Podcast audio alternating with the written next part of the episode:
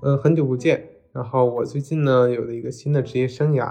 然后所以暂停更新了一段时间。然后现在已经进入了新的工作岗位，然后所以在呃周末呀，或者是平时的休息的时候，有空闲时间的时候呢，就会尽量的恢复无用学大师的更新。然后无用学大师呢，对我来说是一个探讨流行文化有关的博客，比如说电影啊、电视啊、小说呀。或者一些娱乐娱乐的一些事情，然后呢，在此之外呢，因为我的新身份，我进入了一个留学行业嘛，然后所以说我打算呢开启一档新的博客，啊，这个博客呢主要是探讨跟留学教育有关的一些问题，然后它的核心核心是留学教育，然后在留学教育以外呢，也会讨论一些其他教育的问题，大概是这样一个主题，以留学为核心。但是以教育为一个主要的探讨的一个呃内容，大家敬请期待。然后呢，我们回到无用学大师这档流行文化节目。今天我们想讨论的电影就是刚上映不久的《涉过愤怒的海》。《涉过愤怒的海》呢，是我上周刚看完的，其实有点晚了，因为它其实在上映了已经有两周左右了。但是这两周呢，我一直在。呃，找工作或者说在面试吧，然后在这个找房子，所以说呢暂时没有看，然后好不容易看到了，然后对这部电影呢也是期待已久，因为它是由我最喜欢的女明星，也就是我的，呃，我妈妈总调侃说周迅是我的梦中情人，但可能确实是吧，她所主演的，所以说呢我就是非常抱有一个特别高的期望值，然后再加上呢他还有黄渤呀、祖峰啊。这样一种实力派演员的帮助，再包括他是曹保平导演的作品嘛，然后曹保平导演也是非常擅长这种这种什么心理犯罪类题材嘛，他之前也拍过《烈日灼心》，还有《追凶者也》，尤其是《李米的猜想》，《李米的猜想》呢，就是当年跟嗯三十多岁的周迅合作吧，然后非常成功，然后周迅好像也凭借那部电影获得了呃很很大的奖项。应该是成为了三金影后嘛？周迅是三金影后，有金鸡、金像、金马嘛？然后好像有这个金鸡奖，是不是就是通过李敏的猜想的精彩的表演获得的？应该是这样。然后呢，我们回到这个正题上来啊。然后这部电影呢，它是改编为为从一个原著改编的嘛，就是一个小说，然后涉过愤怒的海，然后讲的这样一个故事，大概就是一个。呃，一个渔民，一个渔夫，然后他的一个女儿嘛，他送女儿去日本留学，然后去日本留学呢，女儿在那边交了一个男朋友，然后经过一段时间之后呢，突然女儿就失踪了，然后后来又接连传出的，哎，女儿死在日本的消息，死在一个酒店里，然后被插了十七刀，然后老金就觉得是这个男孩干的嘛，然后就去追杀他，或者说想要把他抓住，去了日本。然后去了日本呢，发现哎，这个小孩跑走了，跑回国了。然后回国，他家是一个富二代嘛，然后他爸他妈也算是有钱有势，一方面住着豪宅，另一方面跟政府跟这个当地的警局都有很深的这种私人往来。所以老金呢就想要去把他抓起来，这这个男孩。然后但是呢，就遇到一个问题，因为他遇到了一个护犊子的母亲。对吧？在电影里呢，是周迅饰演的这个男孩的母亲，然后这个渔民呢，这个失去了女儿的这个父亲呢，是由黄渤饰演的，然后他们就来了一场你死我活的这种追逐争夺，就一个想保护自己的孩子，把他尽可能的送到德国去，因为周迅饰演的这个人算是德国的一个德，应该有德国绿卡，然后他也是富商嘛，然后老金呢？就是黄渤饰演的这个渔夫，就想想办想尽办法，想要把这个男孩抓起来，然后杀掉，或者是给女儿报仇。然后在这样的一个过程中呢，就发现了种种的故事。然后其中呢，也牵扯到了这个男孩的父亲。这个男孩的父亲，也就是周迅饰演的这个呃女人的老公嘛。然后他们两个人已经离婚了，但是这个男孩依然是他的这个儿子嘛，所以他不可能坐视不管。然后也参与到了对老金的这个一种呃争执之中吧。当然，最后呢，发现其实，哎，这个男孩的这个亲生父亲呢，就是已经跟他的母亲离婚很久了。然后这个男孩呢，从小到大都在报复这个父亲，然后也把这个父亲后来跟他之后妻子养的这个女儿，就生的这个女儿啊，把她给弄成了这个瘫痪，然后后来又把他恶作剧，把硫酸泼到了这个女孩的身上和脸上，然后这个父亲就非常的愤怒，然后其实表面上他是想保护这个男孩不被这个黄渤饰演的这个复仇者抓到，但实际上后来最后其实黄渤也点名了，其实吧，对吧？你其实也是想让你儿子死的。这么多年，他也给你造成了无尽的痛苦，包括他曾经拔掉了，对吧？这个他父亲，就是他这个已经离婚的这个父亲的母亲，也就是他的奶奶的呼吸管，为了报复他的父亲，然后把他的女儿，就是后面生的女儿，弄成了瘫痪，又把他身上泼了硫酸。所以说，这个父亲已经觉得要把他杀掉，其实才是一个最好的选择。然后大概就是这样一个，每个人心里都很纠结，然后。包括我们这个老金，因为他也在苦苦寻找这个事情的真相。虽然他一直都在追杀这个男孩，但是从来都没有一个证据能表明真的是这个男孩杀掉了他的女儿。虽然说他们之间有这个这个男孩跟他女儿之间有种种这种虐恋或者是畸形恋爱的这种故事，但是并没有这样一个实际的证据。然后，所以说这个男孩也一直否定是自己做的。虽然他在逃跑的过程中呢，经常使出非常变态的、非常恶劣的一种方式去去攻击老金，或者是欺骗自己的母亲、欺骗自己的亲生父亲。然后他完全就不是一个正常人，是一个纯粹的反社会人格。但是呢，你并没有证据说是他做的。然后最后，最后，在一个。激烈的追逐当中，也就是本剧的一个算是情绪上的一个高潮点，就是在台风天嘛。台风天，然后老金找到了这个男孩的藏身之处。原来他终于跑回了自己母亲的这个别墅里。然后，但是呢，老金不小心被周迅关到了他们家的地下室，锁了起来。然后，这个周迅呢就非常着急的要把这个男孩送出国，让把他送到机场。可是不巧的是，这个男孩又自作主张，他在路上又开始去干了一些别的事情，导致去机场的路上呢，就是被延误了。然后所以说这个时间差，老金或者是黄渤饰演的这个老金呢，就有机会从他的这个地下室里逃了出来，然后就去追杀这个男孩。然后这时候周迅也看到这样危险的情况了，就开车也去追赶他的儿子。想要把半路上把他们截住，然后保护自己的儿子，然后最后在这样一个台风天的这种非常压抑、非常这种，因为大家知道那个阴天的那种气压是非常低的，然后每个人都很焦躁，就是每个人很焦躁，然后大家就觉得很烦躁，然后呼吸也困难，然后然后天热热的、闷闷的那种感觉，然后就在那个时候，大家在路上追追驰，然后突然就开始暴雨，开始狂风，然后把海上的鱼。卷到了天上，然后下了一场这种鱼的雨，就是把鱼都像雨点一样落在地上，然后砸击在了这种车的玻璃上，然后所有的车都失控了，然后接连翻翻车，然后最后最后他们这些车 都没有成功的赶到机场，都被暴雨被这些暴风雨龙卷风拍在了半路中间的大桥上，然后最后呢，黄渤终于如愿以偿的把这个男孩给揪住了，然后抓了起来。而这时候的周迅呢，就饰演的母亲就非常无力的在车中呐喊。然后黄渤没有杀他，就把这个孩子藏了起来，藏了起来呢，然后就以此为要挟警方和那个对方的母亲说，他要去日本参加女儿的葬礼，如果你不同意的话，我就把这个男孩干掉，或者说我永远不会告诉他他在哪里。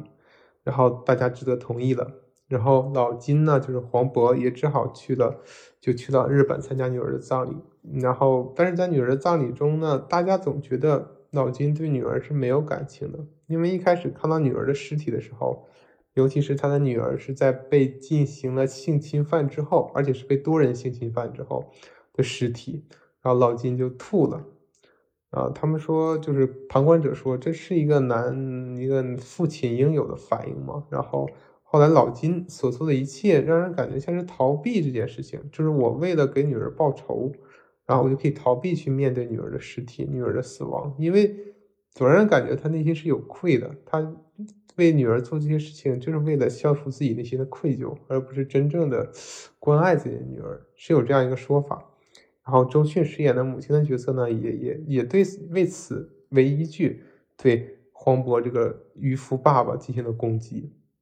然后这个爸爸呢，就是再次回到日本嘛。刚才我们说，他就去，一方面是参加了葬礼，然后葬礼又是没有参加完。然后因为他接到了一个信息嘛，说到找到了当年侵害他女儿的凶手。然后一看，发现，哎，确实当时是这样一个情况。然后把那几个侵犯者，就强奸者给揍了一顿，然后说出了问题的真相，就是当时的那个他的女儿是去。呃，帮那个男孩说情嘛，是因为当时那个男孩，也就是她的男朋友，跟那几个日本人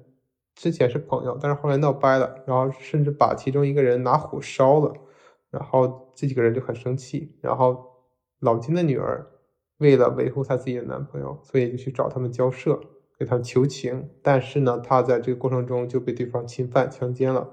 然后回到。她男朋友那里，她男朋友就认为她不干净了，认为她喜欢乱搞，然后也很生气，然后对她恶语相向啊，甚至就出言侮辱啊，然后，然后在这样一个情况下，后来她女儿就被发现死在了酒店里，然后又身中十七刀，然后但是这样这个时候呢，大家都知道，哎，原来是这个男孩杀了这个女孩，对吧？因为他觉得自己男人的尊严受到了侮辱，因为自己的爱人，然后去。做了这种事情，然后当然我们可以认为他是一个非常懦弱的男人，因为他的他的爱人为保护他才做的这种事情，才不小心被人侵犯。他非但没有感激，甚至或者是保护自己的爱人，反而是觉得羞耻，觉得恶心。我大家觉得这个男孩其实是非常没有担当的嘛。但是呢，事情的真相并不是这样。而后来在慢慢的调查当中，周迅跟老金也发生了多次的冲突，甚至。周迅也曾经想置老金于死地，因为他以为老金已经把他的儿子杀死了。然后在这样一种多次的这种 PK 之后啊，然后老金跟周迅也两败俱伤，然后纷纷就进医院受了伤嘛。然后老金在恢复的时候呢，然后日本他在日本经常联络的一个会讲中文的警察找到了他，对他说：“其实我们这边有了新的调查结果，就是你女儿并不是他杀的。”那个刀上也没有对方的指纹，而且这个伤口刺入的方式也不是另一个人对他做的。我们可以基本确定，这十七刀都是你女儿自己捅向自己的。然后他就突然就感觉整个世界崩塌了，他冤枉了对方，冤枉了那个男孩。就是那个男孩，他虽然是个变态，虽然是一个反社会人格，可他真的不是这个直接凶手，他并没有杀害自己的女儿。而为什么他女儿会对自己如此的决绝呢？然后那个日本警察就给他了一个，嗯，像是他女儿生前的一个社交账号。他看到他女儿这么多年一直在网上，在日本的网络上发的账号，其中表现了他自己的孤独，然后对老金从小到大对他的一种，嗯，冷漠吧，然后对他的那种非常冷酷的这种培养方式，然后对自己的漠不关心。然后让自己从小到大的恐惧惊慌中度过，也表达了他对这种爱情的渴望。因为他对爱情的渴望在于他从来没有受到过来自父母的温暖。因为这个女孩她也是老金跟他的这个妻子很小的时候就离婚了嘛，在这个孩子很小的时候就离婚了，所以他也没有受到家庭的温暖，所以他长大以后才那么的急切的想要找到一个爱人来弥补自己的爱上的缺陷。可是他如此盲目的话，就更让他容易找到一个不靠谱的一个人进行恋爱，所以他最后也没有看清楚这个男孩的扭曲的本相，看到了，然后就是跟他投入了爱河。因为这个男孩他是反社会人格嘛，他的情绪经常失控，所以说他爱一个人也爱的疯狂，他折磨一个人也折磨的疯狂。然后在这个日本的过程中呢，他的女儿其实。跟这个男孩也分手过，然后也曾经跟一些相对就是社会正常的意义上的男性交往，就相对来说比较负责，也算比较这个照顾他嘛。但是啊，他就始终觉得这种生活缺乏一种激情啊，然后他也是希望自己是那个人心中的唯一，就是那种需要通过就是那种自残的方式，就那种很。哎，很中二，很那种方式才能表现出对方爱他。他是希望得到这样的爱，所以说他最后又翻来覆去的又回到了这个男孩身边，因为这个男孩曾经用很多次用非常极端的甚至暴力的去伤害别人的方式去证明他对他的爱，然后结果最后这个男孩还是无情的把他抛弃了，然后这个女孩就绝望的就自杀了，然后自杀的时候他躲在他们酒店的衣柜里，然后用他自己身上的这流出的鲜血在。呃，衣柜中画了无数的太阳，小太阳，为什么呢？因为他的发的这样一个就是朋友圈嘛，里面提到了说他小的时候，他的父亲出海捕鱼，很很多天不回来，晚上他不敢睡觉，所以他就躲在他们家的衣柜里，然后在里面画小太阳，幻想现在是光明的，然后等第二天早上一打开柜子就能看到真正的太阳了，然后所以说最后临死之前呢，躲在酒店的衣柜里。在衣柜中用雪画上了很多小太阳，也代表他内心对于这种爱的一种向往。虽然他求之不得，可是他终身都在追求它。这是他内心中缺失的，也是他所追求的，却也是导致他走向死亡和悲剧的一个根本原因。所以老金这时候才发现，其实真正的凶手不一定是那个男孩，但是那个男孩可能也伤害了他，但真正把这个根源种子种下的。是他自己，是他自己对于女儿漠不关心，是他自己对于女儿并没有任何心理上的这种关心，从小到大，他是他是觉得自己对女儿做了一些事情很多嘛，比如说我送女儿出国留学，我给她攒钱，然后她应该感激我，然后她应该就不应该这么恨我，可是她她她如此的痛恨我，或者是不喜欢我，反感我，甚至就是为了。找到这份缺失的爱，不惜跟这样一种扭曲的年轻人交往，也比跟他在一起的那种日子要开心。对他来说，然后甚至最后因此受到了这种致命的伤害，让他整个人从这个世界上消失了，再也回不来了。老金才发现，原来自己才是那样一个罪魁祸首吧？至少他给他的孩子造成了无大无比巨大的伤害。然后这时候他就知道。他错了，然后他就把他的那个男孩囚禁很久嘛，然后最后也把他放走了，放回去了。然后影片就在这样一种无奈的这种懊悔这种结束了。这就是这个电影的剧情嘛。然后改编自一部呃小说，剧情也是大概这个走向。然后但是非常诡异的是呢，就是说，据说啊，网上说这个《涉过愤怒的海》这部电影的小说原型是在。江歌案之前就写完的，然后后来呢，大家就出现了大家最非常就是关注的江歌案。江歌案也是大概这一种，在日本好像是有一个女孩被杀了嘛，也是跟她男朋友同居，然后后来她男朋友逃回国，然后去找她，然后他们家人去找男朋友去抓她，或者是找这个证据。然后这个电影他们都以为是在这个案件发生之后做的一个电影。但实际上并不是，它反而是一种对未来的预言，就是觉得让人很觉得很诡异、很奇特。原来这种事情真的会在世界上发生，那不知道是那个杀人者是看到了这个书啊，还是说他真的就是世界上有这样的一种巧合？但是这也就说明了这个悲剧这种种子，其实在就艺术是来源于真实的嘛，对吧？它的灵感是来自于真实世界的。嗯，那对于这部电影呢，首先我想从电影层面简单聊聊我对它的这个整体观感吧，然后我会聊一聊我对这个内在价值观的一种看法。好的，对电影观感，我觉得首先呢，我觉得视听语言其实是不错的，尤其是在台风天那段，或者是在海角啊，天涯海角，或者是在这个追车这种戏码上，我觉得都很不错，尤其是台风天那种压抑、沉闷、紧张那种。浑身就湿透，就是这种这种热的湿哒哒贴在身上，然后然后气压极度低，然后再到那种暴风雨来临那种稀里哗啦突然爆发的那种感觉，然后包括那个雨雨跟着雨水落在地上噼里啪啦打在车上那种撞出那种血腥气，让我感觉特别的过瘾。我觉得这个视听语言是真的好，就真的是非常值得放在这种高潮情绪渲染角度去去。拿出来的，就看出导演的这个功力嘛，还有摄像的这个功力，很少能在在我们中国电影中看到这种级别的这种镜头语言吧。但是啊，没有说完，就这是本片最大的亮点，因为这个镜头语言呢，就想表达这种，哎，就几方这种挣扎，几方这种撕裂感，或者几方这种冲突感嘛。但是呢，除此以外，我们并没有感觉到这部电影其他有做的有多么优秀。包括我最喜欢的周迅吧，只能说我最喜欢的演员开始说，就周迅，呢固然是演技优秀的，但我个人认为他这几年的发展又陷入了停滞期嘛。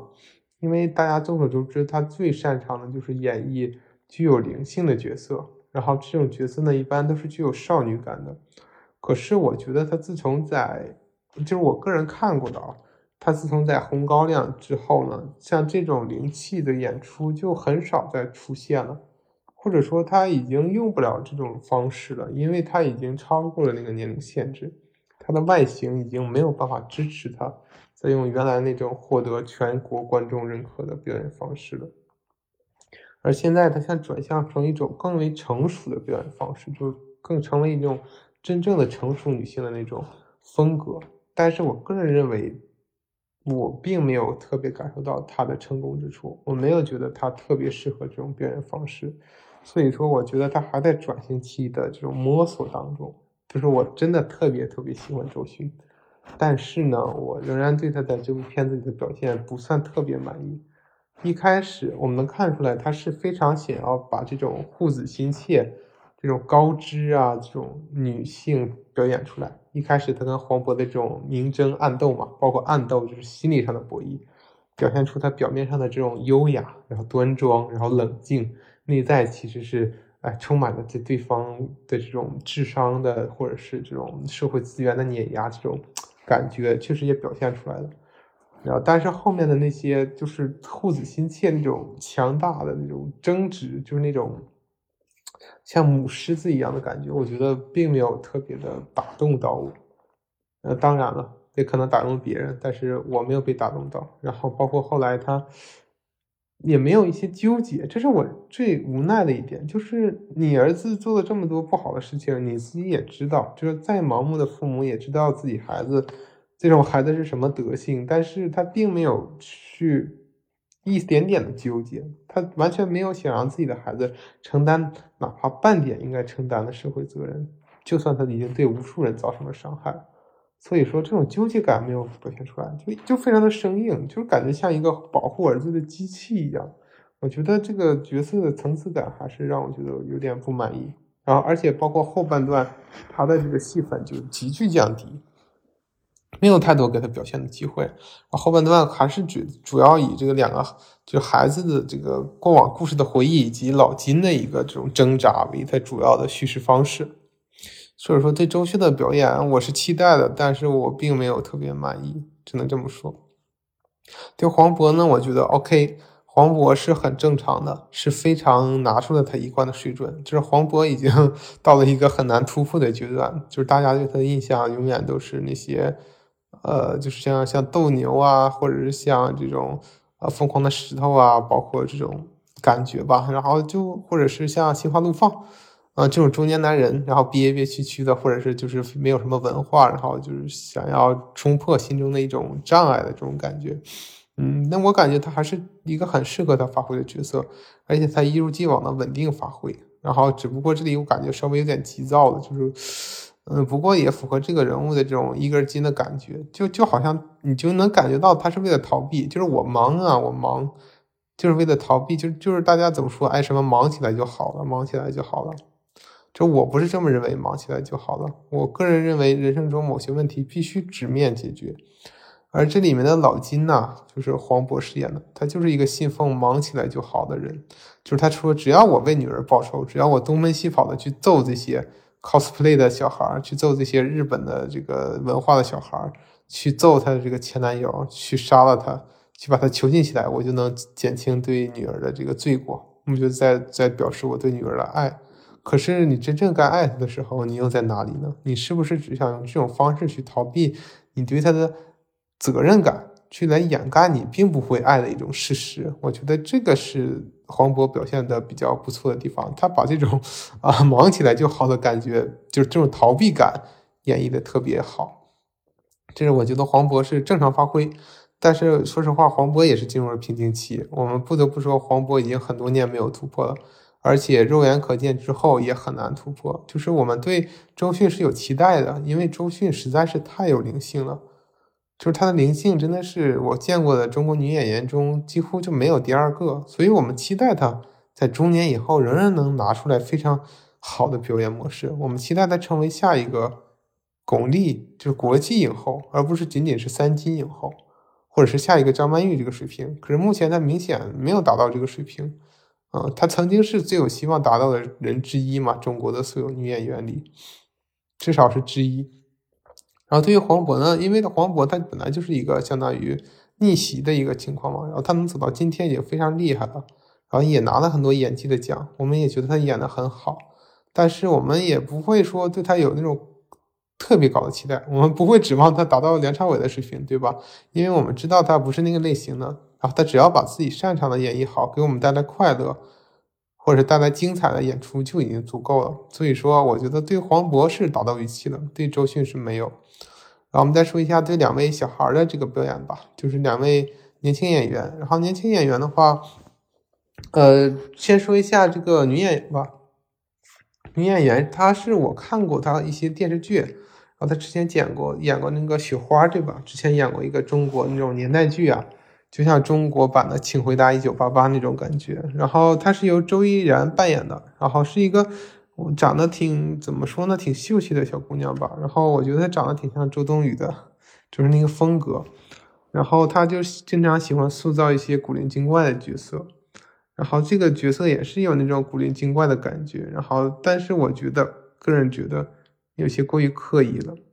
但是不光是这部电影，我觉得他之前的表演也有一点点过于刻意，就是他故意把自己弄得很神经质，故意把自己弄得很歇斯底里，然后故意把自己弄得非常的，就是特别，就是特别写在脸上的感觉。就是我觉得这种角色他其实。也可以试着演的更有深度一些，而不是只是瞪个眼睛，然后到处就乱转，或者是表现神经质、很、很、很、很敏感的这种感觉。我个人觉得他的表演还是过于流于表面化了，嗯，所以说，多西就是个人觉得他也可以更加的挖掘角色的深度。他是一个条件非常好的演员。包括他的长相，包括他的骨相，真的是很好。他的骨相很适合拍张艺谋的电影。如果大家仔细看的话，就是跟章子怡、周冬雨是一个路子的。其实他如果演技能提高的话，其实发展空间很大的，在现在的这个电影圈，只是看他能不能突破吧。然后这个男主角，我个人觉得表演的不错。嗯，他其实我觉得这种这种怎么说呢？这种漠不甘心的感，漠不关心的感觉，还是表演出来了。然后随时能在这种哎乖巧可爱和这种冷酷冷漠中之中来回切换，然后他的打扮也非常有日系的感觉，然后，嗯，总的来说呢，我觉得他的表演算是这两年轻演员中更好的一个，当然他还也是有提升的空间嘛，毕竟年轻演员流于表面都是嗯正常的，嗯，但是我觉得他可能说稍微呃现在表现出来的天赋或者是技巧会更好。嗯，对他不太了解，要到此为止。然后像祖峰呢，就是演那个这个男孩的父亲嘛，就跟周迅离婚那个。他的话呢，就是也是隐忍为主吧，要隐忍为主，然后内心有着这个腹黑的想法。然后他也是演的很好嘛，也符合他一贯的这种啊形象和这个演绎演绎的水准。然后我觉得他也是正常完成了自己的任务。嗯，我觉得这是一个非常符合他的特点的角色，然后也挑不出什么毛病。然后但是我觉得他最后的那种爆发的那段啊，就拍的有点让人觉得搞笑，就拿个棍儿追着那个黄渤打，最后还把自己给整倒了。然后我就觉得，其实这段完全可以处理的更好。然后他这个黑化呀，或者说他讲到自己内心黑暗的过程中，完全可以换一种嗯拍摄方式。至少作为观众来说，我觉得不够好。当然，这不是演员的问题，演员可能需要一个更好的情景去激发。好，最后就说一下导演的整体处理吧。然后导演曹保平呢，我当然我知道他是很厉害嘛，我也特别期待他接下来的之后的作品。然后，但是这部片子我觉得他处理的不算特别好，因为怎么说呢？他把这个问题吧，首先呢，他有点这种嗯过于妖魔化，网上也说了嘛，豆瓣上过于妖魔化这样一个就日本的这种 cosplay，就是 cosplay 就是这个年轻人嘛，打扮成日本动漫的角色，然后去演出啊，去拍照啊，就大概这种感觉，表达了对这种二次元文化文化的喜爱嘛。然后这部电影里呢，这个男孩还有这个女孩都是这个 cosplay 文化的爱好者。然后，所以后来在老金追杀凶手的时候，他就每次看到 cosplay 的人，就像看到了这种就是那种小鬼的感觉一样。因为你知道那些人穿的都很奇特嘛，都是动漫那种很夸张的服服饰。然后每次老金看到他们，就会感觉像看到鬼一样，然后就感觉看到了这些一个血淋淋的凶手，然后就去抓他们，然后就把这个 cosplay 就形容的都是变态，都是畸形。然后这个都是都是心理有问题的少年去干的，就就就会给人这种感觉。就导演可能并没有这个意思，但是我们看起来可能会觉得，嗯，难道 cosplay 的孩子都是变态，都是潜在的这种变态凶手吗？会不会有这种误解呢？可能会造成这样的一种误会，这是其一嘛。然后其二的话呢，就是对这种，哎，怎么说呢？还是确实对于对于女性的一种过度的这种凝视吧，或者怎么样。因为这里呢，主要还是体现对一个女性的虐杀嘛。这个虐杀的过程是包括心理上的和生理上的。心理上就是从小到大接受的父亲的冷漠，然后长大之后接受的社会的冷漠，包括这些男朋友的遗弃啊，有对她的折磨，心理上的折磨，有想爱不能得的这种无奈，然后最后接受生理上的这种虐杀，包括这种被好几个人这个强奸，包括最后。被男友抛弃，然后自己就是捅自己十七刀，然后这就是有一种就是赤裸裸展现女性这个身体或者是受伤给大家看的一种感官的一种，或者是就是这种这种意淫方面的一种刺激吧。我觉得可能还是稍微有点男女的这个失衡，因为我觉得。我们也可以将男性的这方面多多展示出来，因为因为那个男孩身上也有很多可以挖掘的地方，而不是说只有这种性爱镜头啊，或者是这种那种色就隐喻的色情这种是会放到这个女性嘛？我觉得这可能也是稍微有点失衡的地方。嗯，然后当然了，镜头语言非常好，尤其那个台风天那段，我真的堪称我这几年看到的国产电影中最好的一段高潮的这种对于环境的渲染戏嘛。然后之前在网上放出的预告片或者是那个图片，也是这个这个这段为主，我就特别期待看到这段。我看到这段的时候，我也是非常满意。但是前面和后面都让我不是很很看得进去。实话实说，就是觉得还是有点太刻意了，就是不断的穿插，然后这个呃黄渤的现在追杀这个男孩，然后就穿插他们之前发生的故事，然后不断的把这两个线连起来，这个方式是没错的。但整个剧就给我感觉，就就感觉怪怪的。我感觉每个人都在尽自己的努力去把这个东西做好，导演想把它拍好，然后两位就是黄渤和周迅想把它演好，两个小演员也想尽可能的去诠释。但是为什么感觉一切给大家的感觉都不对味儿呢？就感觉到底错在哪儿？其实我现在也在回想这个问题。这部剧到底错在哪里？这么好的阵容，这么精心的制作，这么好的镜头语言，这么多精湛的导演，还有演员，然后导演还有这么不错的这这样一个年轻的演员，可然后每个人而且都很认真去对待这个事情，可最后怎么就感觉怪怪的？就没有说戳中人真正的心灵，没有说真正的发现一些真正能找到核心的点，就总总感觉都是。只是流于表面，只流于表面去描述这些东西，去分享这些器官，分享这些悲惨，然后这些扭曲，但是并没有真正的去触合到这个本质，或者是特别深入的展现本质，只是最后以这种缺爱，或者是从小到大的这种就是父母造成的这种童年创伤为一个答案就完事儿了，就我就交卷了。但是我总感觉这是不够的，就是你只是答了几个点。但是你能不能扩展一下，或者说这个点是真正的原因吗？能不能有一个更好的解释呢？这个话可能要当个未来的就是导演演员去解释，或者是各位观众有什么意见都可以留言在我们的这个呃评论栏里面。然后这是我目前在考虑，但是没有得到答案的地方。我觉得他们都可以做得更好，但是怎么才能做得更好？因为他们已经尽力了。就劲儿使的不对，就劲儿使的很到位，就劲儿使的非常大嘛。每个人都憋足了劲儿演，但是劲儿使的方向错了，导致就看起来就哪里哪哪哪都差点意思，就是这种感觉。嗯，所以说这部电电影呢，最后就是这样结束了。然后我们这个电影的评论呢，说到这里，然后最后讲一下这个距离价值观的问题，就说一说这种普世意义上的感想吧。就作为一个普通人，而不是一个影迷。那作为一个普通人呢，我觉得，因为我个人觉得我也是一个内心相对敏感一点的人，所以说那个女主角那种缺爱的感觉，呃，其实我多少也感觉到过，但是肯定没有她那么明显。因为怎么说？因为我个人呢，也是从小到大这种情绪很敏感嘛，然后爸妈对我也都蛮好的，他们会照顾我，照顾的蛮无微不至的。但是他们毕竟你也知道嘛，中国家长或者说普通家长，他们 其实没有那么高的情商或者是情绪价值，他们不知道你在为什么苦恼，所以说他们不会特别在意这些东西，所以你就觉得很孤独，很多时候，或者说你不被理解，他们不在乎你。或者说他们关心了你，但是他们没关心到点儿上，会给你这样一种感觉。然后你长大以后也会觉得很孤单，就觉得哎呦没有人理解我，或者说没有人爱我。然后这个时候我就会找一个爱人去弥补自己生命中的裂痕，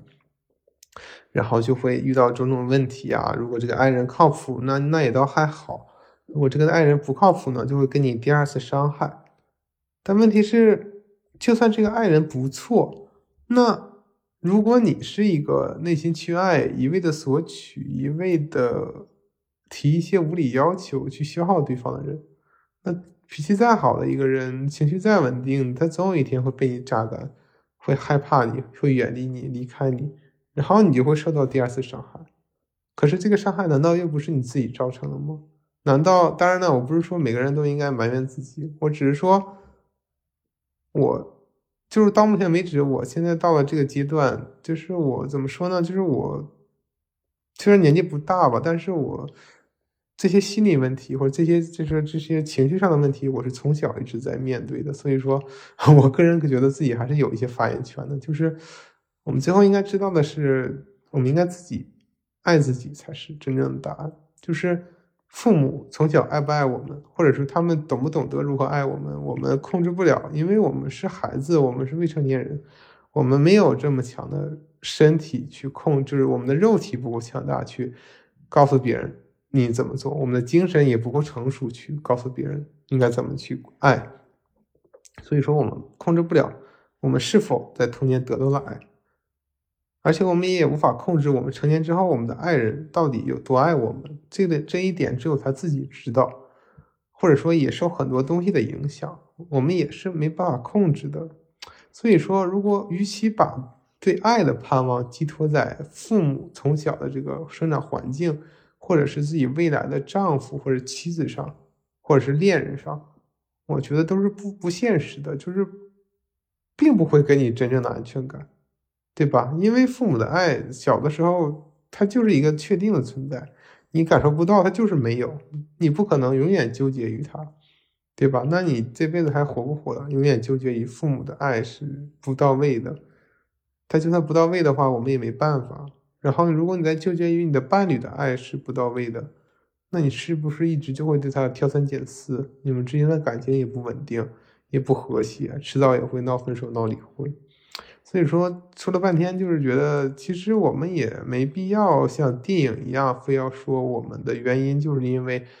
他们不够爱我们，就是父母不够爱我们，或者是男朋友他们就就是渣男或者都是渣女，而是说我们是否应该懂得自己爱自己，是否相信自己是值得被爱的，是否在面临着父母的冷漠或者是忽视，或者是就爱人的这种伤害之后。我们是否仍然有勇气能够说，能够从心里认可我是值得被爱的？就不管我遇到了什么样的黑暗，我遇到什么样的挫折，遇到什么样的非议，遇到什么样的不被爱的情况，我们是否能有一个自信在心底，告诉我自己，就是我是值得被爱的？就算世界上没有一个人爱我，我仍然要自己去关爱自己。我觉得这才是真正的让一个人。从这种痛苦中重新站起来的方式，还不行，我感觉说的都快热泪盈眶了。但是这真的是我，就是这么多年总结出来的东西，就是就是我就是怎么说呢？就是身边的人其实不是说不爱我们，就是我的父母什么，他们也爱我，我知道他们会给我买东西，会关心我，但是确实我想要的一些关爱，他们做不到，他们没有这个感知力，所以说我们。不要再去怎么说呢？就不要让他们就是全都去要求他们太多吧，或者说把希望寄托在他们身上。我们应该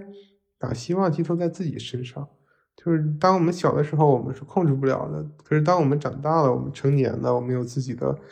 成熟的思想，我们有自己的成熟的身体，我们有自己的收入来源，还有看世界的方式。我们是应该学会自己爱自己的，就是。只有我们自己爱了自己，我们自己是充沛的，也许我们才能看见别人对我们的关爱，对不对？也许我们才能有更好的状态投入一份新的感情，才发现，哎，两个人的爱加起来才会更大，而不是一味的向对方索取，因为一味的索取是不长久的，有两个人互相的充能才是能够永远发光的。嗯，大概是这样这个样子。然后这部电影呢？唉，想讨论就这么多了。然后我觉得怎么说呢？就是我本来是期待一部很好很好的电影，就是那种豆瓣八点五这个水平的。但是经过看了之后，确实七点五的水平。然后我个人给他只能给他七分。对不起这些我喜爱的导演和演员，但我确实只能给他七分的水平。我是没有被吸引，我只能这么说。但是我觉得一个残缺的作品，一个不完美的作品，它反而会给我们更多的思考。正是因为我们对导演给出的答案不满意，正是因为我们对演员给出的演绎不够满意，我们自己心里有自己的想法，我们才勇敢的把它表达出来，并相信我的想法是都是有一定道理的，对吧？我们不是说它是绝对正确的，因为世界上几乎没有，不是说几乎吧，应该就很难有绝对正确的事情，但是我们相信它在某种程度上是。值得被讨论的，所以我们把它发出来，就像我们觉得我们值得被爱一样，我们也要勇敢的把这个点去告诉所有人。我们要把自己的爱灌输到自己身上，这样才能照照亮周围的人。嗯，这就是我今天想说的。好，今天的这个无用学大师的流行文化节目就进行到这里了。然后简单说一下我之后的企划吧。然后开头的时候说过嘛，我要做一个呃留学教育的相关的节目。然后第一期节目呢，我打算采访我在海南认识的一个朋友。然后他的有一个非常有趣的事情呢，他是一个对自己就业非常迷茫的男大学生。啊所以他这些年都在进行一个叫职业体验师的计划。然后我觉得教育一个孩子如何寻找自己想要的职业，也是一个很好的一个教育话题嘛。然后我觉得我的教育的这个播客呢，可能第一期就要跟他做一个访谈，啊，或者是前几期一定会找他做访谈的，这是我想说的一个呃预告吧。然后第二个预告是关于无用学大师的这种流行文化。然后在我就是找工作之前那段时间呢，我看了辛爽导演的两部作品，一个是《漫长的季节》，一个是《隐秘的角落》。然后作为一个东北人，我特别喜欢《漫长的季节》，就是特别特别特别喜欢。呃，然后我还有一位同学，就是之前我们一起做过就是读书节目，还有金庸那期节目的那个我的呃小 F 同学，然后他最近在这个准备一些考试嘛，然后我打算在他准备完考试之后呢，邀请他录制一期《漫长的季节》。我相信两个东北孩子，尤其是在工业城市长大的东北孩子，一定会呃在这个话题碰撞出非常激烈的火花的。然后敬请大家期待我们之后的节目，然后。欢迎关注我们无用学大师，然后我们在喜马拉雅、小宇宙、微信公众号等平台都有自己的账号。我们下期再见吧。